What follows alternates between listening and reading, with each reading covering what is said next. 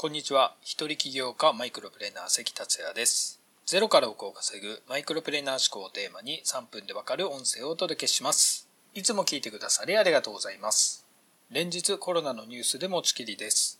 まだまだ自粛要請が長引きそうです。コロナに負けないよう、この機会にスキルや知識をつけていきましょう。さて、今回のテーマは保存版1億稼ぐキャッチコピー7つの作成方法をお届けします。少し前のラジオになりますが、第264回から265回にキャッチコピーのノウハウをお伝えしました。これを聞かれた方は、キャッチコピーがどれだけ重要かをご理解いただけたかと思います。ただ、随分前なので忘れているかもしれませんね。265回の最後の方に、僕はキャッチコピーの作り方を研究して7プラス5の12の方法とプラス2アルファの方法を見つけましたとお話しました。そして数が多いので一気にお伝えすることができませんが、後日機会を見つけてお伝えしますということで終わっていました。そこで今回はそのキャッチコピーの作り方で最も基本で効果のある7つの方法をお伝えします。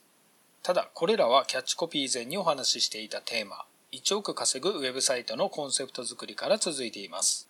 しっかりキャッチコピーを作られたい方はコンセプト作りがスタートなので、ぜひ遡って聞かれることをお勧めします。では早速キャッチコピーの7つの作成方法をお伝えします。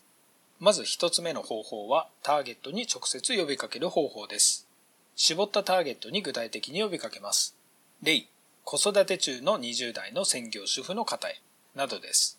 2つ目は競合他社には真似できないぶっちぎりの売りを訴える方法です。競合他社には真似できないことやナンバーワンの打ち出し、満足できなかったら全額保証する揺るぎない自信、希少価値、貴族欲求などを訴えます。例、特許取得。あの〇〇先生が進める何々。世界初。売上日本一。100%全額保証。1日3個限定。などを使います。3つ目から6つ目は極上のベネフィットを利用します。まず3つ目は悩みが解消できて解放されることや望んでいたことが手に入る前と後について大きな落差をつけて訴える方法です。お客様の声を使う方法でもできます。悩みがあって苦しんでいた時とその悩みから解放された時、望んでいたものを手に入れる前と後の変化などを大きな落差で訴えるとインパクトがあります。例、毎日の寝起きが本当に嫌でした。しかし、この枕を使い始めてからは朝起きるのが待ち遠しいです。4つ目は極上のベネフィットは記載せず、過去形で止める。または悩みや望むものを訴える方法です。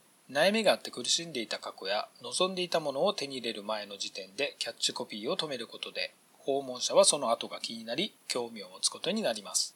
例、毎日の寝起きが本当に嫌でした。点点点。もう一つは悩みや望むものを訴えるキャッチコピーです。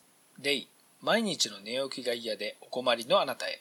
寝起きが楽しくなる枕をお探しのあなたへ。